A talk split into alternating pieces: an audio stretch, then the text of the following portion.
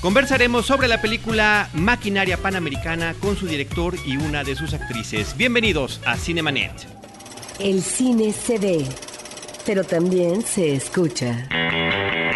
Se vive, se percibe, se comparte. Cinemanet comienza. Carlos del Río y Roberto Ortiz en cabina.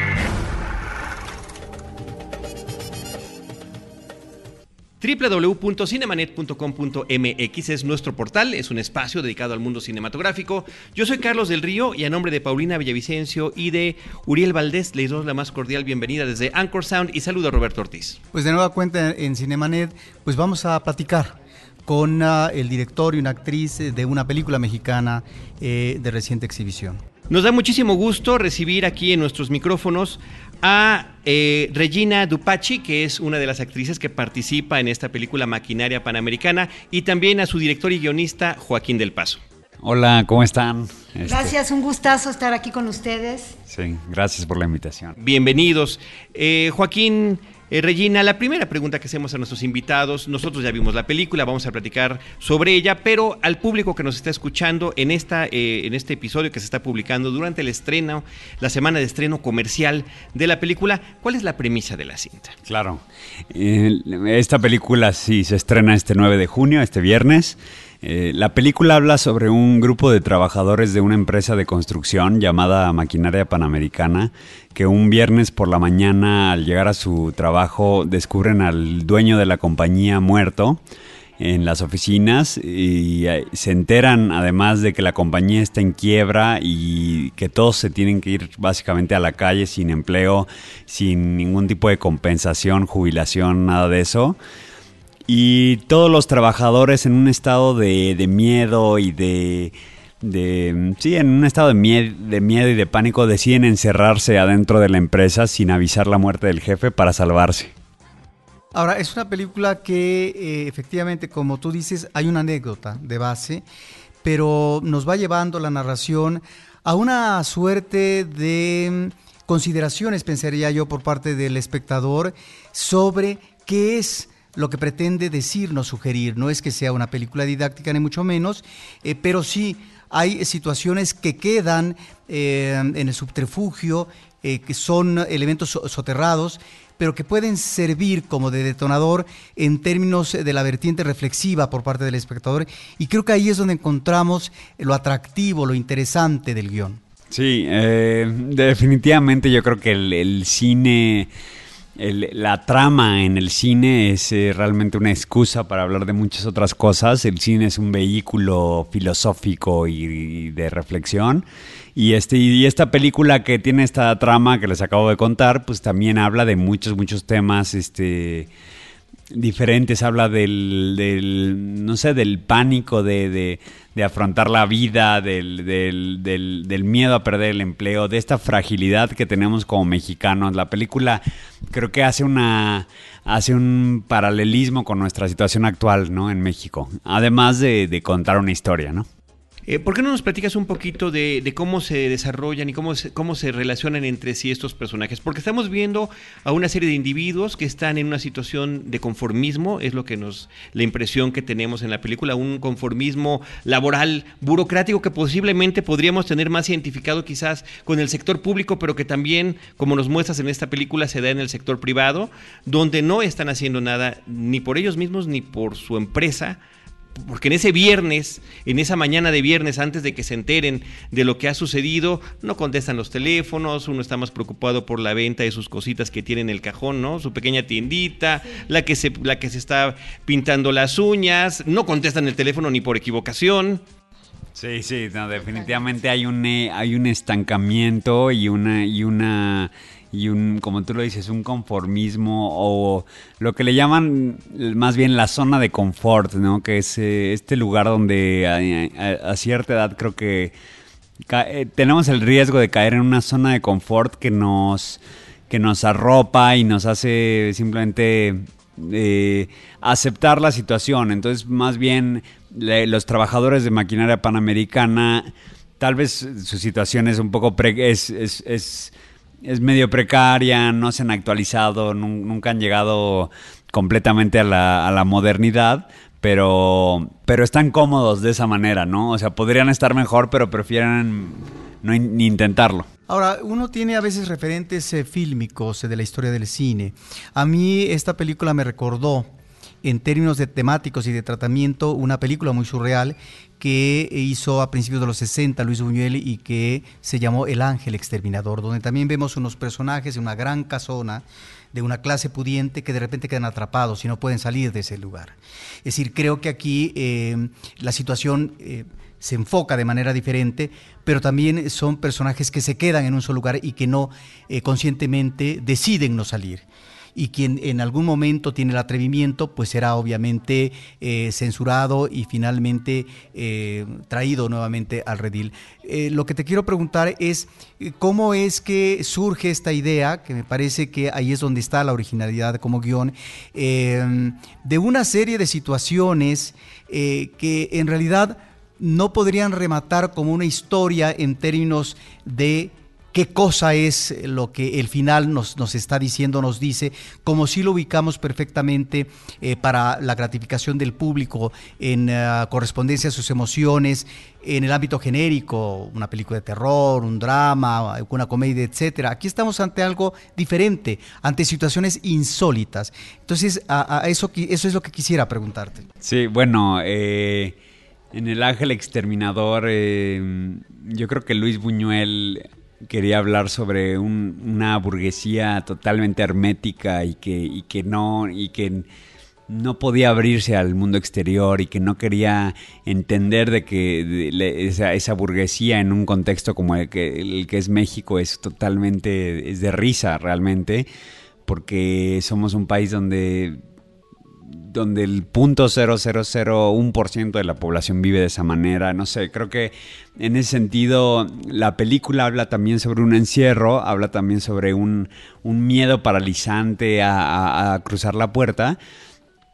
Pero con la diferencia de que en este caso hablamos de la, clase media y la diferencia eh, es que la clase media es la, es, por lo menos en el contexto urbano, es la, es la gran parte de, de esta ciudad y este y esta gente está paralizada y tiene un muro invisible enfrente, ¿no? Y creo que ese es el, paralelismo que, que la película hace con la con la sociedad mexicana, que es este esta imposibilidad de cambio que tenemos como nación, que es este realmente es preocupante, ¿no? Que, todos pensamos que debemos de cambiar y no podemos cambiar. Eh, entonces es, algo que, a mí me, me, impresiona mucho cuando yo regresé de vivir en, en, Polonia, este... Eh, viví muchos años en, Polonia y cuando regresé y me encontré este país eh, muy cambiado, ¿no? Muy afectado, muy dañado, con el tejido social realmente roto. Y dije, ¿por qué?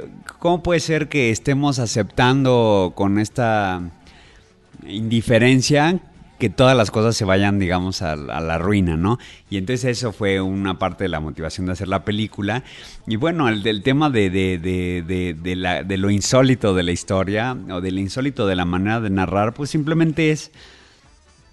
No sé ni cómo explicarlo, la verdad. O sea, eso sí es la magia de, la escritura y la magia de la creación y de, y de una colaboración muy, muy fructífera con Lucy Pavlak, que es mi co-guionista que realmente no nos ponemos límites a la hora de escribir y, siempre buscamos una manera novedosa de, contar una historia y de, traer una película.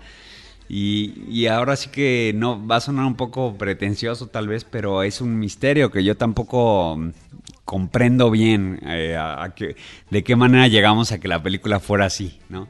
Es un acumulado de millones de cosas y películas y experiencias. Ahora, eh, quisiera que tú y Regina nos hablaran de la parte actoral, que me parece que ahí está también una de las fortalezas eh, del filme, eh, fueron actores profesionales o no, cómo se integra el equipo. Y bueno, también Regina, que nos hablas de papel, porque pareciera que finalmente tiene, sin que, digamos, hablemos al público, porque es la parte final de la cinta, pues es un personaje detonador. Sí, eh, yo antes que hable Regina, nada más quiero comentar que, esta es una película que usa un ensamble mixto de actores profesionales y no profesionales y de gente que siempre quiso actuar y, esta película le dio la oportunidad realmente a muchas personas de actuar por primera vez eh, y Regina es una de ellas. Entonces, bueno, quiero introducir a Regina Dupachi aquí en su programa, en este, este podcast. Bueno, gracias Brasil otra vez por estar aquí.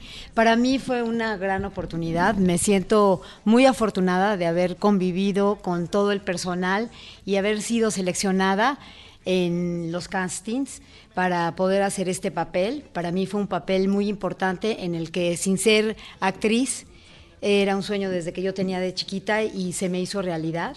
Pasé los castings muy bien y, bueno, eh, fue una experiencia inolvidable.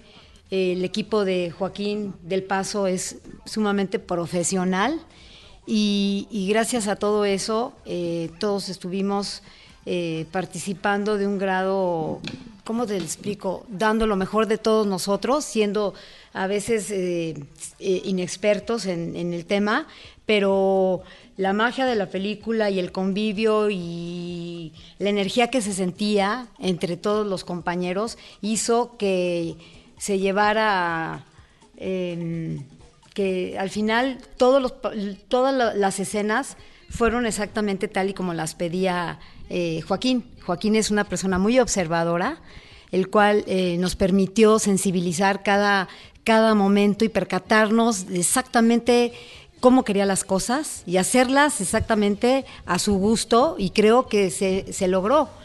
Entonces, pues con los días la alegría cada vez era más grande, el entusiasmo, a pesar de a veces tener momentos de estrés, de cansancio, eh, de, desvelos.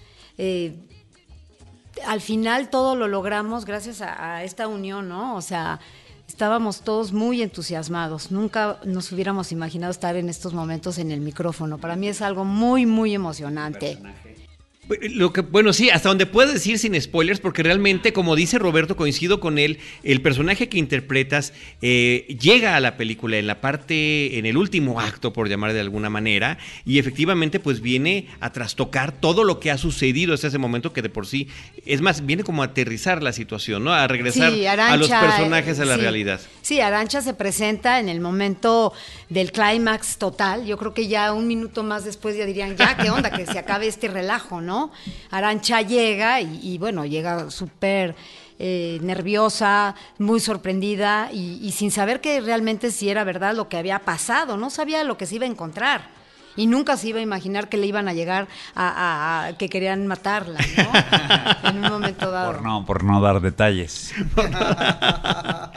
Ahora, te integras, y ya nos, ya nos platicaba Joaquín, de este ensamble mixto de actores profesionales y no profesionales. Pero también estamos ante una película coral, Joaquín y Regina. O sea, no estamos ante un personaje protagónico que estemos viendo cuál es su evolución, sino que realmente se trata del grupo.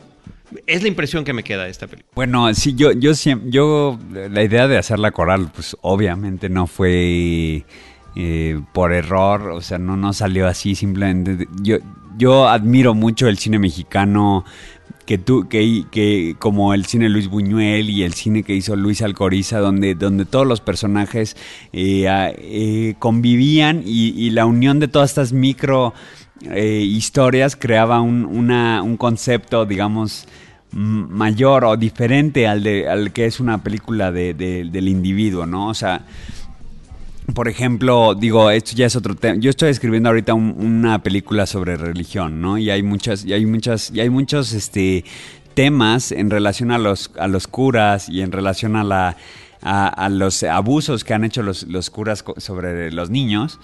Y siempre se culpa al individuo, ¿no? Siempre es el individuo, el individuo. Estamos eh, siempre acostumbrados a que el individuo hizo algo malo, pero no culpes al sistema completo. Pero por eso me interesa hacer películas que hablen sobre sistemas completos, porque entonces podemos ser más directos, se puede atacar eh, de una manera eh, donde veamos diferentes puntos de vista de, esos personajes.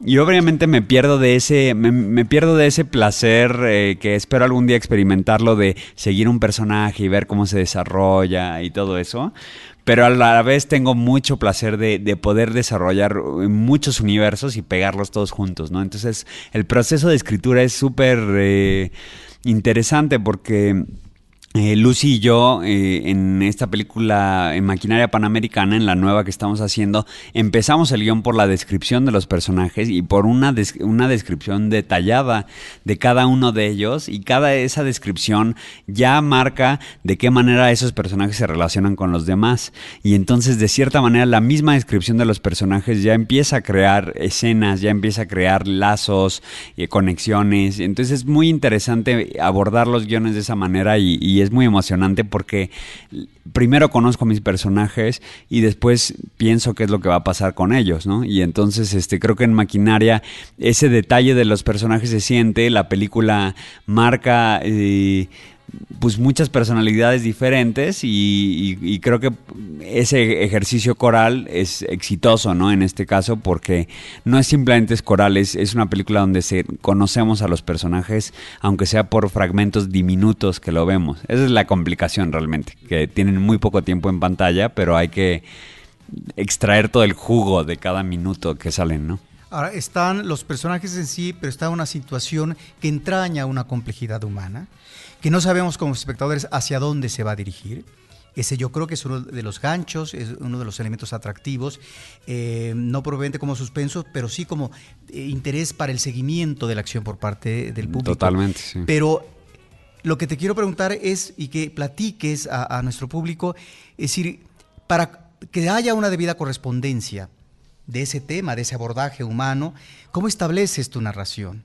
¿Cómo manejas? Porque me parece que es sumamente interesante en un espacio único, efectivamente, un espacio amplio, pero es un espacio único escénico.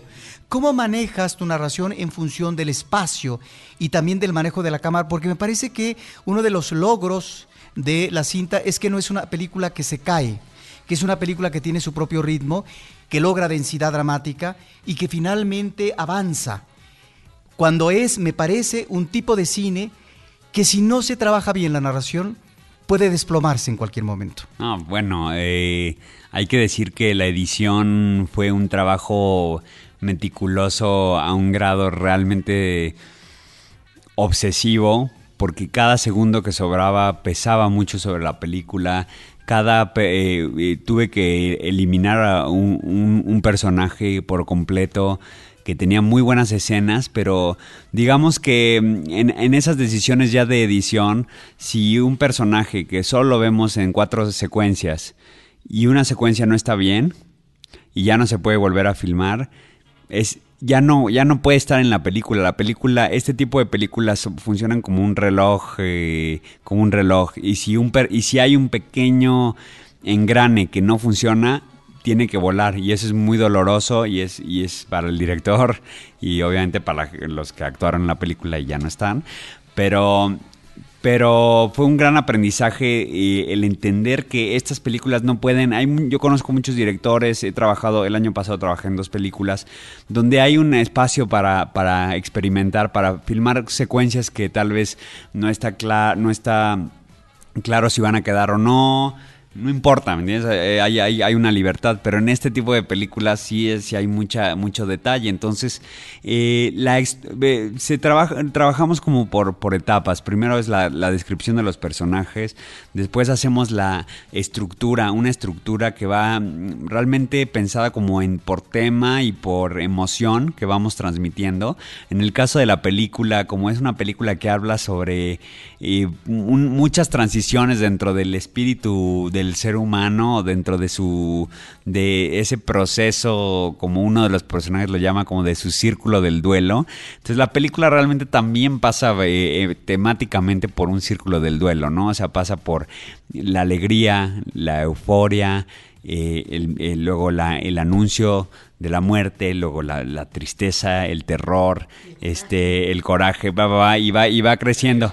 Entonces, ajá, entonces eh, la negación, entonces eh, la depresión, entonces eh, después ya vemos, este, y cada vez vamos acortando nuestro espacio para ya saber exactamente qué es lo que tiene que haber y ahora sí ya en la última etapa que es la de ya escribirlo, que, dónde va a estar la cámara, cómo se va a mover, eso ya es muy difícil explicarlo. A veces hacemos experimentos donde, donde seguimos la historia de los personajes, hacemos mapas detallados, hacemos Excels, o sea, páginas de Excel donde eh, en una columna ponemos todos los personajes, en una fila ponemos todas las situaciones de la película y llenamos todo de qué está haciendo cada personaje durante cada segundo de la película y después leyéndolo y analizándolo vemos dónde tiene que ir esa línea, cómo va esa curva de la película. O sea, es un proceso realmente muy loco y que estamos experimentando cada vez más qué tan detallado puede ser una película, qué tan meticuloso puede ser una narración,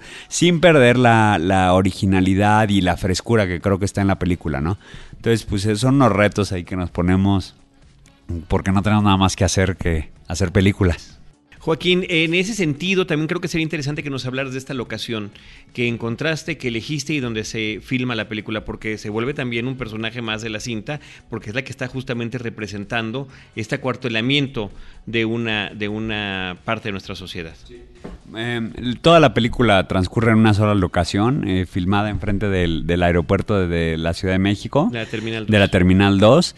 Eh, este, esta fue una empresa, digo fue porque en su momento cuando yo la descubrí era una empresa que seguía activa, que estaba definitivamente atorada en un periodo ahí medio noventero, ochentero en cuanto a sus instalaciones y su tecnología.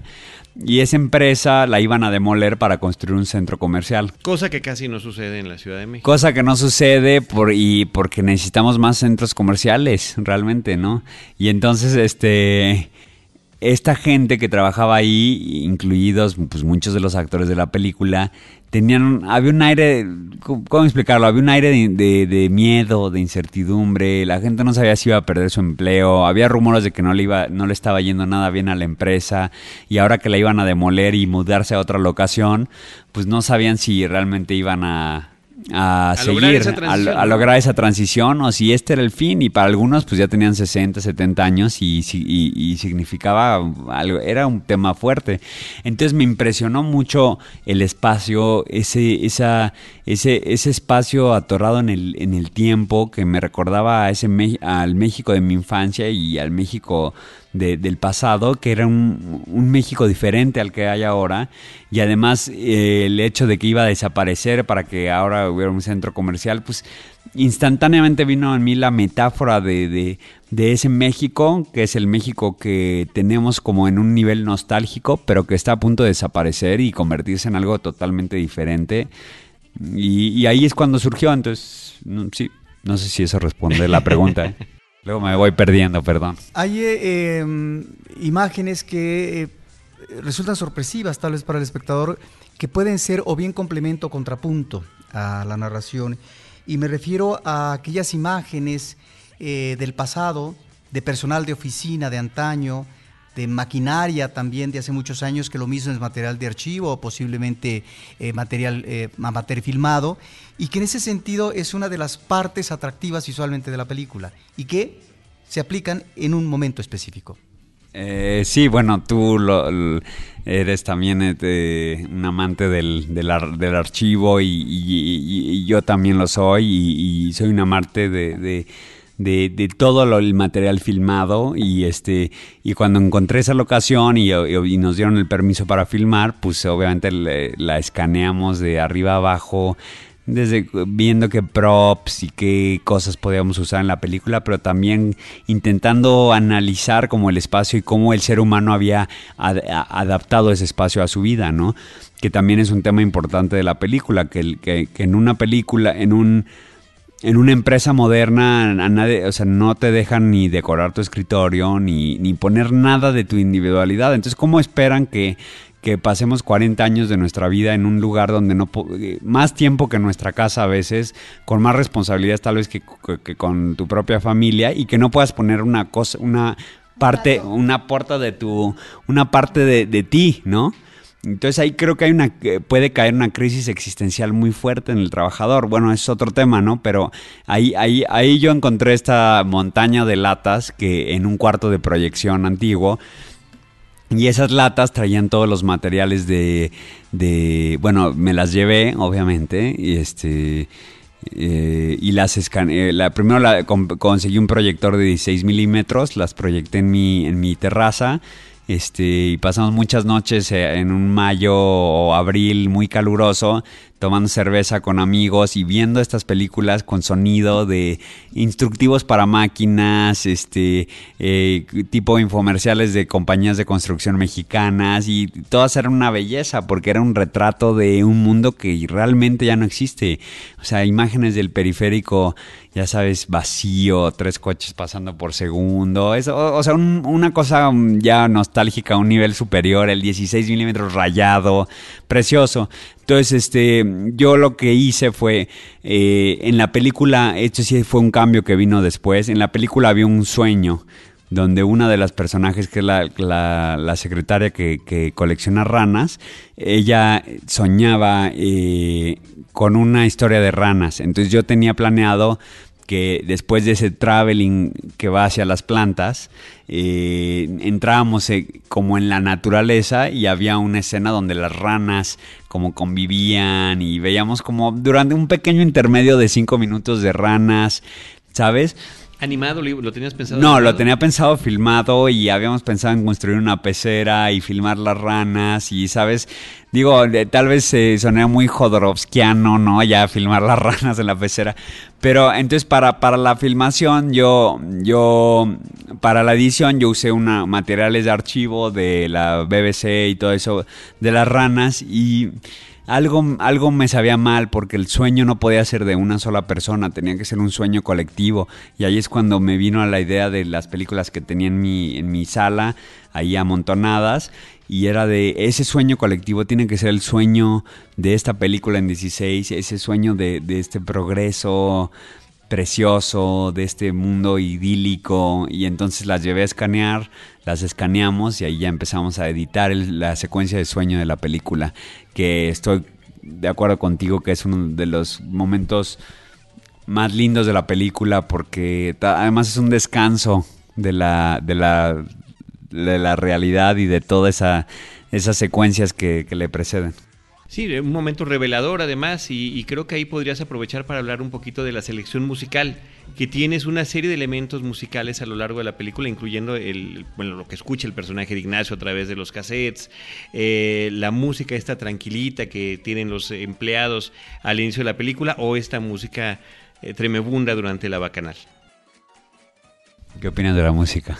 A mí me encantó. La música es muy pegajosa, es alegre. La veníamos cantando en el coche. Eh, la, oyes y te queda y a las tres horas estás tiritía, o sea, cantándola. sí, no, la música, eh, mm, hay muchos procesos. Eh, la podemos dividir en cuatro partes. este programa, para los que nos están escuchando, sería mejor que lo escuchen una vez que hayan visto la película porque tengo ganas de contarles muchos detalles.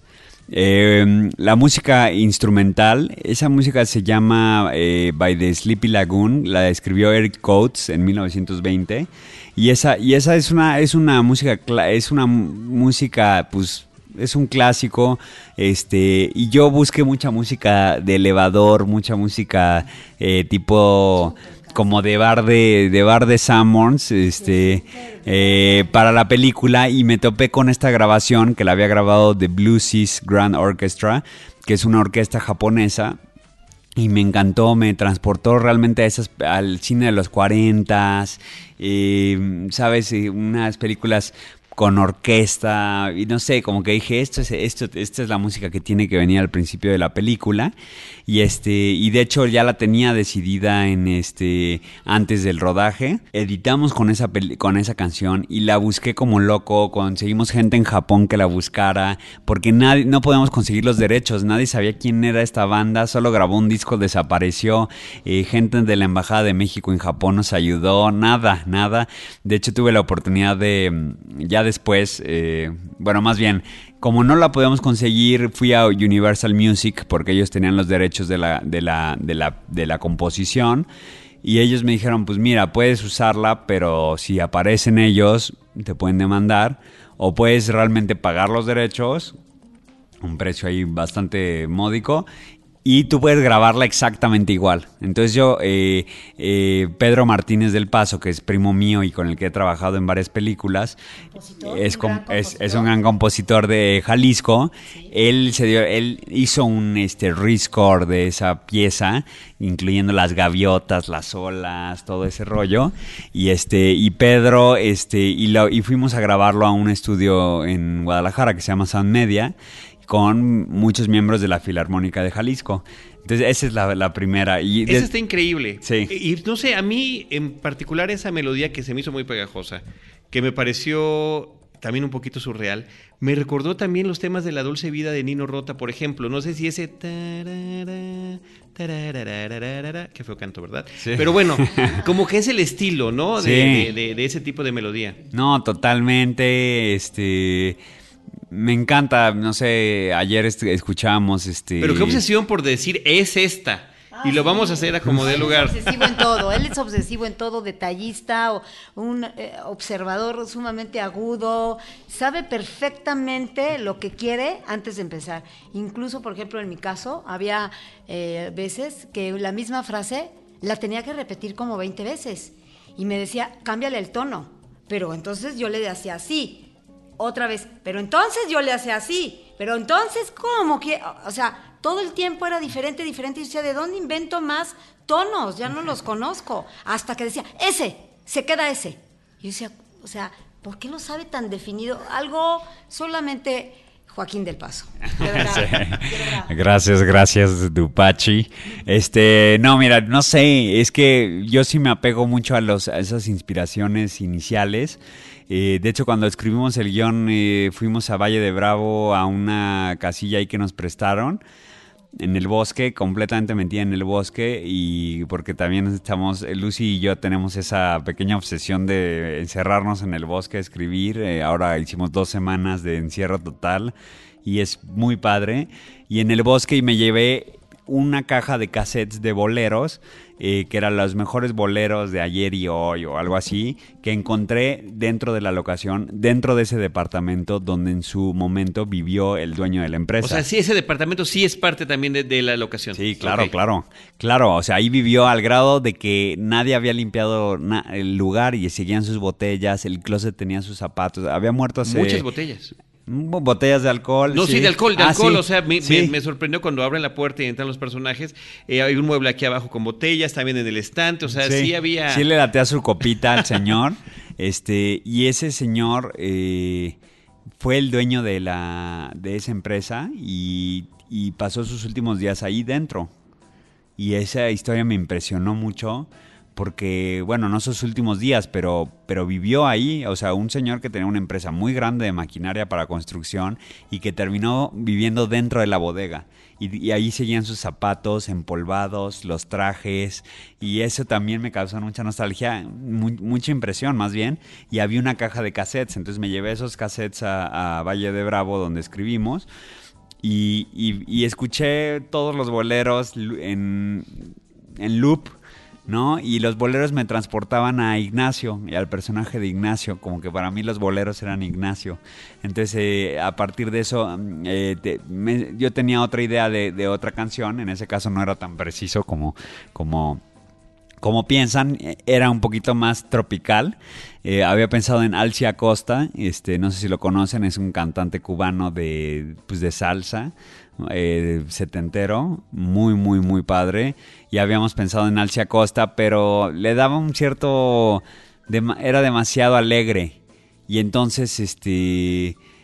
No me acuerdo cómo lo encontramos, creo que fue gracias a Raúl Barreras, el editor, que encontramos esta, esa pieza del siglo XVIII de Fernando Sor, que, que la interpretaba en ese momento María Tarragó, que fue una de las mejores guitarristas de los, de los 30, de hecho una de las primeras mujeres que tocaba la guitarra en España y que grababa y que tenía éxito. O sea, no conozco más de su historia, más que era una mujer guitarrista en 1930. Y, y esa interpretación de María Tarragó es preciosa, la pueden encontrar en YouTube y obviamente no encontramos los derechos para eso y entonces otra vez Pedro salió al ataque conseguimos uno de un guitarrista excelente en Guadalajara que tuvo que tocar la melodía exactamente como la quería tocar María Tarragó, porque cuando la, la tocó la primera vez que la grabaron, este, y según la partitura no traía ese feeling y tuvo que regresar al estudio y, copiarla al 100% y ya después le agregamos hiss, le agregamos ruido, le agregamos el sonido del vinil, todo y la recreamos casi que uno a uno. Es así, me interesaba que fuera uno a uno la misma pieza, ¿no? Porque realmente la música, si ya la vas a usar, pues úsala bien. O sea, no sé, como que si ya vas a poner música en una película es un poquito como darle un tributo a otro arte. Entonces, pues si ya lo vas a hacer, pues hazlo con ganas. Y ya la, la, ya para no extendernos mucho con la música, porque realmente podemos hablar mucho. La película tiene muchos ambientes, ruidos industriales, muchas cosas. Esos ruidos los grabamos nosotros mismos. O sea, yo con, con amigos míos que, que tenemos un, un grupo de, de noise que se llama Huitlacoche. Eh, bueno, se llama Infected with la Coche y este Infected with la Coche grabamos Noise en casa de un cuate y tocamos realmente la única regla es que no hay reglas y este y tocamos lo que cada quien quiera y en esta vez pusimos la película como en loop y durante toda una noche de de una noche salvaje grabamos horas y horas de música increíble y esa música la, la adaptamos para crear un montón de atmósferas y ambientes. Y la última parte de la música es la de la compuso Christian Paris, que fue la música de la fiesta, que todos los elementos de la música, todos esos sonidos son sonidos que él grabó en la locación con sonidos de máquinas, de fierros, de, de, de, los sonidos que producían las cosas, porque nos interesaba mucho que los trabajadores en este estado empiezan a manipular empiezan a usar las cosas para diferente, para, con diferente uso, ¿no? Entonces la aplanadora ya no aplana caminos, sino aplana computadoras y este, y este, y la pala y la, excavadora destruye coches y la, y las piezas ya no sirven para nada, sirven para hacer música. Entonces grabó cada nota y después las amplió y con eso hizo una cumbia y esa cumbia la tuvo que... Eh, me la entregó una semana antes del rodaje y, antes de, que fuera ese día de filmación, pues eh, fue muy divertido, vinieron los actores y se les enseñó, se les enseñó cómo tocarla, porque ya tenían que tocarla, digamos, en sincronía para que pareciera que la estaban, generando, estaban generando ellos. Y entonces fue muy chistoso porque fue como filmar un poco un musical de repente. ¿No? Entonces eso, como pueden ver, pues el proceso de la música es increíble y, y pues, gracias por la pregunta porque nadie, nadie quiere meterse tan profundamente. Pero qué interesante que lo hayas abordado porque es parte sustancial. La banda sonora en esta película y sobre todo en estas creaciones de ciertas atmósferas que yo creo que es lo que torna atractivo e inquietante al, espectador en esos momentos insólitos que mencionábamos con anterioridad. Quisiera que nos hablaras al público de Cinemanet sobre este manejo de los personajes, estos cambios de conducta, ¿no? A partir de la fiesta, etcétera, porque primero vemos a eh, unos empleados que finalmente, si no modélicos, tienen una forma de comportamiento propio de un trabajo rutinario de todos los días, en donde pareciera que todo está bien, todo el mundo se... Y de repente viene, si no la anarquía, sí finalmente un trastocamiento de ese desenvolvimiento natural, cotidiano, ¿sí? Eh, en la fiesta, etcétera, pero también otra serie de conductas en donde eh, de repente yo como espectador pensé, se van a desbocar, muy seguramente. Es decir, claro, después de la tempestad viene la calma. Y parece que ahí no es que a lo mejor uno encuentre en los personajes la ecuanimidad, pero sí finalmente eh, a final de cuentas ciertos límites propios de lo que puede ser una conducta depredadora, ¿sí? Eh, desquiciada, etcétera. Y eso es lo que me llama la atención, no porque finalmente se vuelvan ni mucho menos personajes políticamente correctos con conducta, pero creo que en eh, esta evolución de estos personajes de acuerdo a las situaciones que viven. Inclusive creo que hay un momento muy interesante que tiene que ver con la relación del hombre con la máquina. Es decir, si ellos trabajan en una empresa que tiene que ver con el mundo de la maquinaria, es el mundo que tiene que ver con la construcción y por lo tanto con la vinculación del desarrollo y el progreso material. Bueno, hay también una escena que tiene que ver con la destrucción de una, una máquina modélica que es el transporte propio individual del ser humano, que es el coche. ¿no? Platícanos de esta evolución que me parece que es uno de los elementos sustanciales para entender este comportamiento que no sabemos a bien a bien como público hacia dónde nos lleva. Sí, bueno, eh, mm, me gusta mucho, por ejemplo, en la, en la película de, mm, no sé, Blue Velvet. Terciopelo azul. Sí. De David Lynch. Sí, pero no sé si me estoy confundiendo. Que comienza con este hombre regando las plantas. Sí, como es donde se encuentra la oreja. Ese, ese, ese. Ajá. Sí, y que, y que le da un infarto. Sí. Sí, ah, bueno, entonces me, ya, me, ya quiero decir Wild at Heart, pero no, Blue Velvet. No, no, no.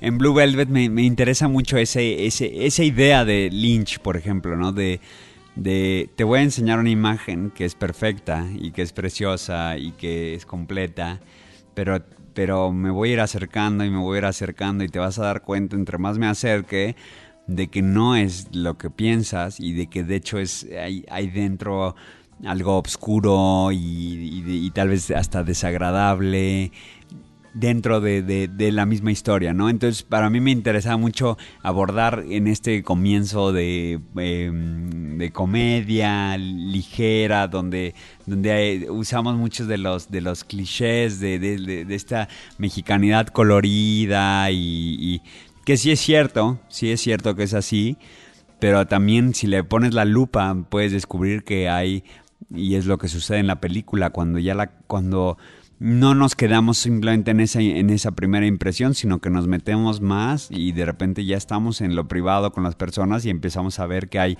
un este hay un este machismo latente muy fuerte dentro de la empresa. Las mujeres son tratadas realmente de una manera eh, pues bastante desagradable en algunos momentos, donde la gente realmente no está, dice que quiere ir por el, por la, por el bien común, pero te das cuenta de que solo quiere ir por su propio beneficio.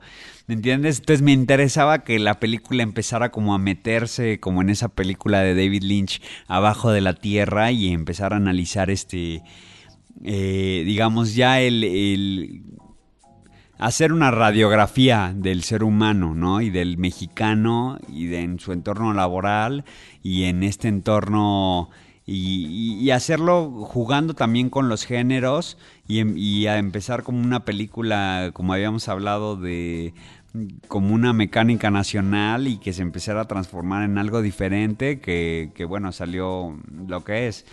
Mm, No sé si mm, había otra parte de tu pregunta. Sí, que de alguna manera lo que estás diciendo tiene que ver con ese proceso de degradación del ser humano que aparentemente está en el grupo y por lo tanto no solamente la convivencia sino la conducción tiene que ser, digamos, una conducción correcta, pacífica, etcétera, pero eh, lo que estamos viendo es que estas ah, conductas derivan, van a- hacia otra dirección.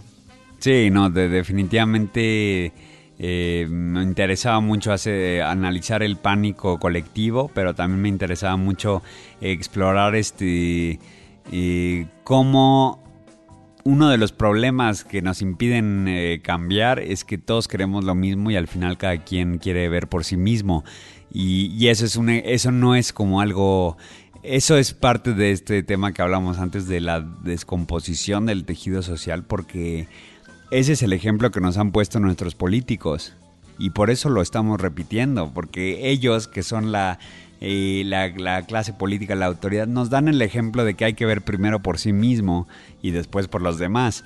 Y entonces si tu gobierno te está diciendo que, que hay que ver por sí mismo, quieras o no, eso se va permeando en, en la manera en la que la gente se comporta y creo que eso es uno de los daños más graves que tiene México, que es el individualismo descontrolado y es el Javier Duarte y su mujer pensando en no sé qué, o sea, no, no me cabe en la cabeza ni, ni cuál es ese camino de pensamiento, pero eso ya es, es ese pensamiento individualista llevado al extremo, ¿no? Entonces creo que en esta película pues no nos vamos a un extremo tan grande, pero sí los personajes cada quien quiere ver por sí mismo y cada quien va, digamos, creando su propia trama. Y hay personas que lo hacen eh, de una manera muy eh, benévola. Eh, no sé, el personaje de Soledad que lo hace que ella realmente lo único que ella es un- tiene un cierto grado de ingenuidad y ella sigue creyendo que se puede salvar la empresa y sigue cargando interminablemente esos libros. El personaje de Ignacio, que es que él realmente lo único que quiere ver por sí mismo es resolver este tema, un tema personal que tiene con, con, con su historia y con su origen antes de que se termine todo eh, pero hay dentro otros personajes que realmente lo que quieren hacer es eh, aprovecharse de la situación o yo qué sé. Entonces, por ahí va el pensamiento. Sí, ya no les cuentes tanto, porque si no, ya no van a querer ir al cine y lo que queremos es que todo el mundo venga a ver la película, porque se la van a pasar increíble. Una película fuera de... fuera de ahora sí que hace mucho yo no veía una película con tanta imaginación. Lo que tiene es una gran imaginación y una inmensa creatividad en los escenarios, en, todo, de verdad. Por ser esto eh, que tú dices, Regina, esta película, preguntaría, ¿cómo es que se ha dado el comportamiento del público eh, cuando se ha presentado? Digo, ahorita va a vivir eh, su presencia en la sala, digamos, eh, pública comercial, pero bueno, ya ha habido la presencia de la película. ¿Cómo es, digamos, la reacción del público ante una película? Pues realmente que sorprende porque es muy diferente a los esquemas narrativos y temáticos a que se tiene acostumbrado al público en el cine comercial. Ah, bueno, a mí toda la gente que la ha visto le ha encantado. Toda la gente dice que es una película distinta, original, divertida, con colores que, o sea, sale muy motivada, muy divertida, relajada dentro de todo. La gente sale relajada, sale entusiasmada, o sea... ¿Qué tipo de gente la ha visto que conoces? Pues de todo tipo, o sea, de todo tipo, yo, de, de todo tipo. Cuando estuvimos en Guadalajara la gente salió encantada. Eh, ayer en la premier la gente estaba nos, nos felicitaban muchísimo, que qué original, que quién era el director, lo querían conocer, lo querían sentir. Volvieron a, solicitar que bajaran todos los actores porque nos presentaron primero y no es lo mismo después de ver la película y ver lo que hicieron, volverlos a ver en físico. Y la gente te decía, oye, ¿qué tal esto? Y no te lastimaste, y qué, qué tal la fiesta, y qué tal eh, el color morado, etcétera, etcétera. Ya no les quiero decir mucho, pero la gente estaba mucho más prendida al final de la película. Sí. ¿Verdad? Y, la verdad es que la, la reacción este, es muy diferente por generación y eso eh, yo ya lo he visto porque me gusta mucho que vengan los jóvenes, eh, o sea, los estudiantes de cine, estudiantes de comunicación, gente que, que le interesa porque está metiéndose en este mundo de hacer películas y ellos ven la película pues, desde el aspecto formal, técnico, de narrativa que también tienen algo ahí como mm, a la, a la vez, eh, yo no sé, eh, se considera que es un, tratamiento con un lenguaje cinematográfico bastante sólido, pero también pues trae, no sé, tiene onda, ¿no? Y eso les interesa mucho, pero la, la cuestión temática de la pérdida del empleo pues no la han experimentado. Entonces eso es lo que realmente menos les impresiona. Pero cuando pasas de, los 30 para arriba, y, y, de los 30 y los 40 y los 50 y los 60, te lo juro que va llegando gente que dice ayer y cada proyección, alguien me dijo, yo estoy pasando por un proceso así ahorita en mi vida. Eh, alguien me dijo, yo he vendido máquinas toda mi vida. Yo he sido ese, yo he sido ese vendedor huevón, eh, ojete. Yo he sido él. Y me dijo, yo soy, yo soy ese vendedor y tu película me lo enseñó en la cara. Me un señor de 70 años que lo vio. Se espejeó. Se espejeó a los 70 decir, ay, güey, mira, nosotros en nuestro universo nos, nos, divertimos mucho molestando a las secretarias y no te das cuenta del, del, del, daño que le puedes hacer a una persona por ese bullying perpetuo, ¿no? Que es, bueno, que ocurre ya en las escuelas en todos lados, ¿no? Pero es curioso porque la película le habla a diferentes niveles y y eso sí, es una película que requiere concentración, eh, no sé si concentración, pero eh, su esquema coral eh, sí requiere... Mm, su esquema coral sí requiere pues seguirla, poner atención, pero pues no sé, en esta era donde ya nadie pone atención nada, hay gente que dice, es que no le entendí nada. Si era o no era, o si fue o cómo, y entonces a la hora que entró, y entonces, ¿por qué las fotos? O sea... ¿Por qué las fotos? Pero es que si, y a mí sí me preguntan eso y yo digo, que no la que viste. no o la viste, o sea, es muy claro. Clarísimo. No, sí, bueno, es lenguaje cinematográfico puro, ¿no? O sea, realmente es, es, el- es un ejercicio audiovisual donde el mensaje es absolutamente claro, pero además está eh, expresado de una manera muy atractiva para el espectador. Sí, atractiva. Lo que pasa es que lo que estás mencionando ahorita, eh, digo, el público común, el público masivo, es decir, por cierto tratamiento, porque efectivamente, si bien es cierto que eh, la- eh, las fotografías, sobre todo de la infancia de un personaje, lo vemos en un principio, y después, más adelante, esto remata, es decir, hay una conexión que el público tiene que, que hacer, pero el problema también a veces de este tipo de, de- de películas es que eh, a veces un público no propiamente atento, ¿sí? No, no estamos hablando de incapacidad, ¿no? Eh, pero un público que podría también espejearse. Disperso. Disperso y que podría espejearse con eh, este tipo de comportamiento de, de- de- de- trabajadores inicialmente en la cinta que tiene que ver con la flojera, la pereza, etcétera. Bueno, ante esa actitud a veces de resistencia y de pereza, es que eh, eh, a veces cierto público no se introduce en el meollo del asunto. Bueno, yo creo que es un mal ahí que, que, se- que después de tanta información, es, hasta a mí me cuesta trabajo a veces concentrarme en algo. Y, eh, y yo creo que a todos nos está pasando. O sea, yo creo que el cerebro humano se está transformando y a nosotros que ya nos tocó como los dos mundos, pues estamos no, Sí, no, no, no, no lo estamos agarrando bien y la gente la gente de las generaciones nuevas, yo creo que ellos van a poder percibir las cosas de otra manera. Simplemente, tal vez el cine va a, transformarse en ese, en eso, va a querer llamar la atención de otra manera. Yo creo que el lenguaje, el cine va a ir morfeándose porque tiene, necesitamos que el público comprenda las películas, ¿no? Es, es- es- eso es fundamental que, que no se caigan. O sea, yo trabajé el año pasado con este Amate Escalante en su en la región salvaje, trabajé con Carlos Reigadas eh, en su nueva película, fui el asistente de dirección, estuve muy cerca en todo el proceso y estoy cerca en el proceso de edición de esa película. Y hasta él, que es el que me entiendes, que hace el cine lento, contemplativo, él dice, es que no se me puede caer el espectador. O sea, todo el, no hay cineasta que no piense en, en su espectador. Si lo hace, pues es es muy peligroso porque puede ser que la película se caiga. Entonces, este, no sé, yo creo que la película eh, tal vez es, es un porcentaje muy bajo el que está distraído y no le entiende porque creo que es clara como el agua y de hecho es bastante simple. Sí. ¿no? La premisa misma es la película, no hay más. Lo demás es la experiencia de verla. Eh, ¿Nos quieres comentar para concluir esta charla, Joaquín? Y Además, si tienes alguna otra cosa que comentar, Regina, tú también. Las redes sociales de la película, eh, en dónde se va a exhibir, eh, que, dónde puede encontrar el, el espectador información para acercarse a tu filme. Eh, si, eh, si, eh, la película se estrena este 9 de junio. Eh, salimos alrededor de 45 pantallas. Es muy importante que, que vayan a verla lo antes posible porque esa, esa asistencia, eh, de esa asistencia depende de su permanencia en las salas.